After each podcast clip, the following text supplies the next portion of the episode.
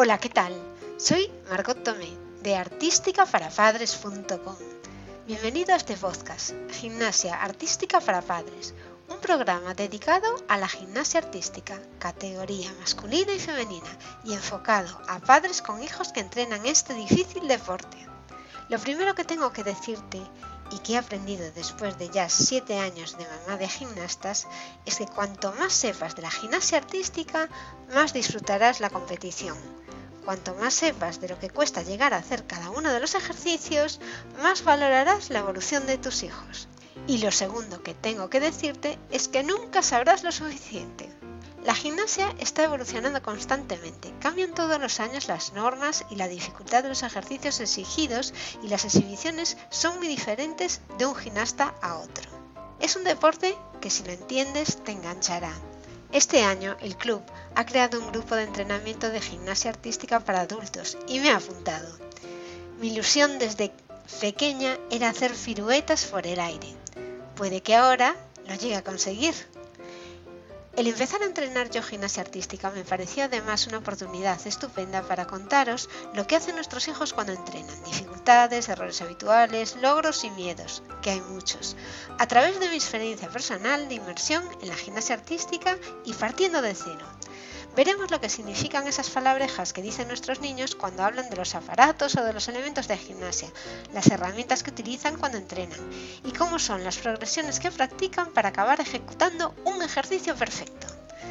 Quedo a tu disposición para cualquier consulta sobre este tema y me puedes contactar en artísticaparapadres.com barra contactar. Empecemos el episodio de hoy.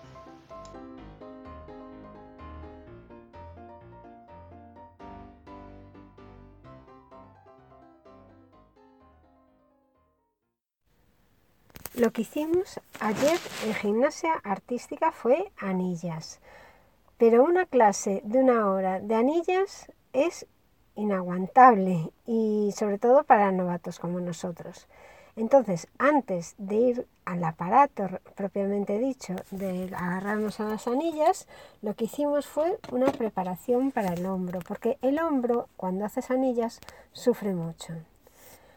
Entonces empezamos a trabajar los rotadores, eh, trabajamos en las espalderas con gomas, empezamos a hacer trabajos de hombro, pues empujar hacia adelante, nos fijamos mucho en la posición, una de las posiciones es con el pecho hacia adentro, de pie, con el pecho hacia adentro, la cabeza, los pies mirando, o sea, los ojos mirando hacia los pies. Esa es la postura que tenemos cuando vamos hacia adelante en las anillas y cuando vamos hacia atrás lo que llevamos son los brazos por encima de la cabeza pero no abierto el hombro en principio. Cuando empezamos a hacer los vuelos, lo que tenemos que llevar son los brazos o sea, por encima de la cabeza y tirando de la cuerda hacia atrás, con los codos extendidos.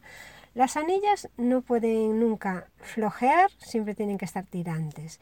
Y eso fue lo que nos fijamos también cuando hicimos los ejercicios con las gomas o con el TRX.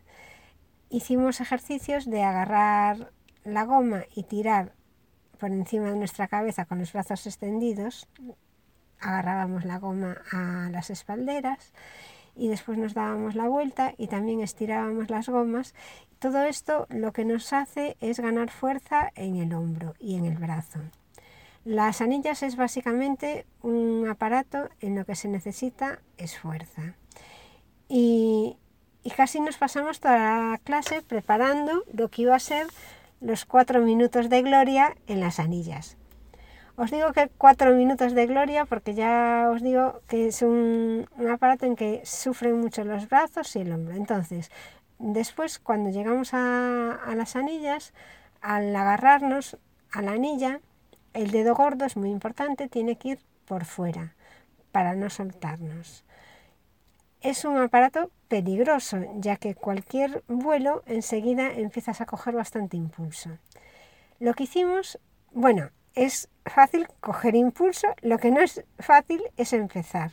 Si tú partes de la posición de parados, lo que tienes que empezar es a moverte el cuerpo con la posición de hacia adelante y hacia atrás, hacia adelante y hacia atrás. Ese ejercicio que habíamos estado entrenando previamente, la posición del cuerpo. Asimismo, tienes que ir fijándote en los brazos. Cuando vas hacia adelante, empujas hacia atrás las anillas y cuando estás hacia atrás, empujas las anillas hacia adelante. Tú lo que tienes que conseguir con tu cuerpo es, y con el movimiento de los brazos y de los hombros, es que las anillas se muevan hacia donde tú quieras. Verdaderamente complicado. Los ejercicios base los hicimos con los brazos estirados y siempre paralelos y por encima de nuestra cabeza, aunque ya nos indicaron que en movimientos más complicados y cuando se gana altura, los brazos acaban abriéndose también.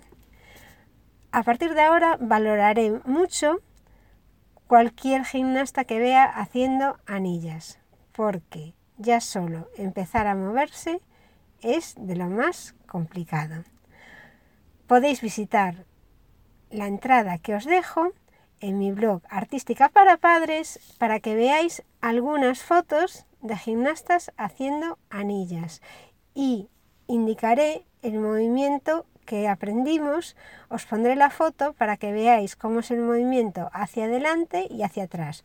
De esta manera, cuando vayáis a ver a vuestros hijos competir, os fijaréis cómo lo han cogido y en qué nivel están, lo que les falta o lo que han conseguido ya. Muchas gracias por escucharme.